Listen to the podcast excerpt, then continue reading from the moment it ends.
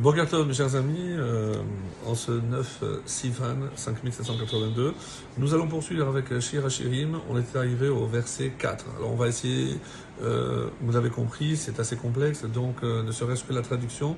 Donc on va essayer de faire au moins deux versets euh, par petite session euh, matinale. Donc on est arrivé au verset 4. Je lis toujours en hébreu d'abord, ensuite on fait une traduction littérale et après une traduction euh, selon les commentaires de Rachid, puisqu'on a dit qu'on se basait essentiellement sur les commentaires de Rashi pour essayer de comprendre que euh, on ne peut pas se fier uniquement au sens littéral.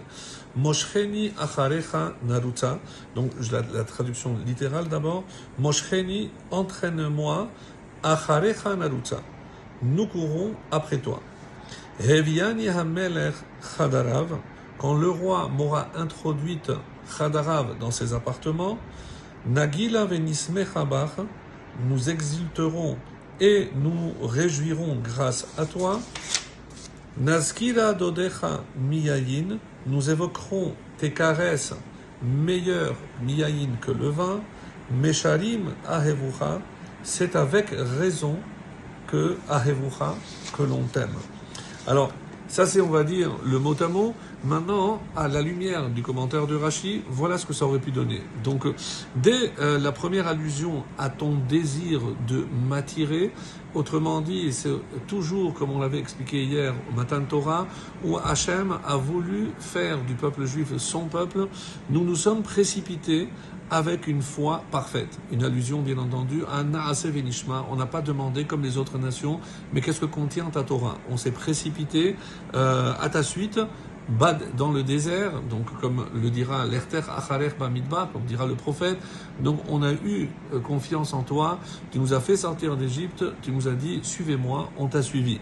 Le roi m'a amené dans ses appartements. Quels appartements appartements, certains ici vont commenter qu'il s'agit du Mishkan, là où la Shechina va résider, le Sinaï, pour la première fois encore de, depuis euh, la faute de Adam Arishon, la Shechina va redescendre. Quel que soit notre tourment, toujours nous nous délecterons et nous nous réjouirons dans ta Torah. Puisque maintenant que tu, nous as donné ton plus beau cadeau, c'est-à-dire la Torah, donc maintenant, même lorsque on traverse des moments difficiles, des périodes difficiles, eh bien, on pourra toujours se réjouir par la Torah. Nous nous souvenons de ton amour bien davantage que des plaisirs terrestres. Et c'est ça, l'allusion au vin, c'est le plaisir terrestre, mais c'est aussi le sod, c'est-à-dire les profondeurs de la Torah. Donc mieux que tous les... Euh, désirs et les, plaisirs terrestres. Donc évidemment, nous aspirons à rentrer dans la profondeur de ton cadeau de la Torah. Et sans réserve, il t'aime, donc on ne met pas de conditions. Et ça, c'est extrêmement difficile. Lorsque on passe, on va dire, des mauvais moments, on a l'impression qu'on a une sorte de révolte. Non, sans réserve. Ce que tu as décidé pour nous, on l'accepte. Et c'est ça la grandeur du peuple juif qui aime, on va dire, sans réserve, sans condition. Ça, c'était pour le verset 4. Le verset 5. Shechora ani venava benot Yerushalayim. Alors, Shechora, noir, donc euh, ne faites pas attention si j'ai bruni, littéralement. Benot Yerushalayim, pourquoi? C'est que le soleil m'a allé. Le Kiliot Shelomo, donc ici, euh, excusez-moi, je, me suis trompé, excusez-moi. Donc le He. Shechora ani venava, je suis noir venava, mais je, je reste joli. Benot Yerushalayim, fille de Jérusalem, ke ahole kedar, comme les tentes de Cédar, kiriot shelomo, comme les poutres ou les pavillons de Shlomo, en une allusion bien entendu au temple. Donc avec le commentaire de Rashi, qu'est-ce que ça donne? Même si je suis noir, pourquoi je serai noir? Je suis noir par le péché. Donc le blanc, ça signifie évidemment symbolise la pureté.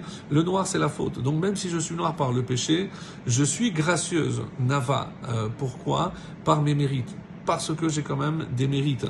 Et Nation destinée à monter à Jérusalem, on s'adresse à toutes ces nations qui ont refusé la Torah, je le rappelle.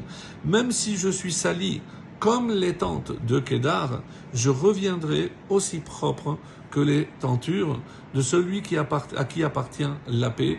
Non seulement, comme on l'avait souvent dit, c'est pas Shlomo, mais c'est aussi c'est euh, un kinouï, euh, un, un, nom qu'on donne aussi, qu'on attribue à Hachem, celui à qui appartient la paix. Voilà, on va arrêter aujourd'hui pour, euh, pour euh, Shira Shirim. Donc on reprendra, si Dieu veut, demain au verset 6. Excellente journée à tous.